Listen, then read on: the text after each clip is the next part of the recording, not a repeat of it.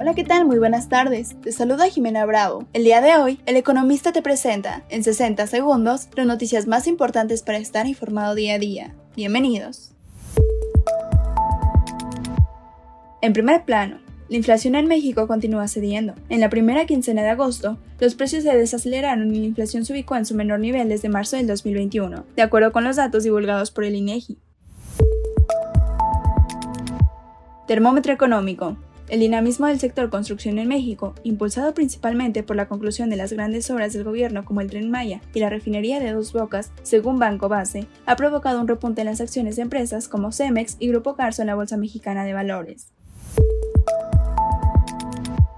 Empresas y negocios. México captó 5.024 millones de dólares de inversión extranjera directa en la producción de autos y camiones en el primer semestre del 2023, lo que supone la cifra más alta no solo en un periodo similar, sino para cualquier año completo, de acuerdo con datos de la Secretaría de Economía.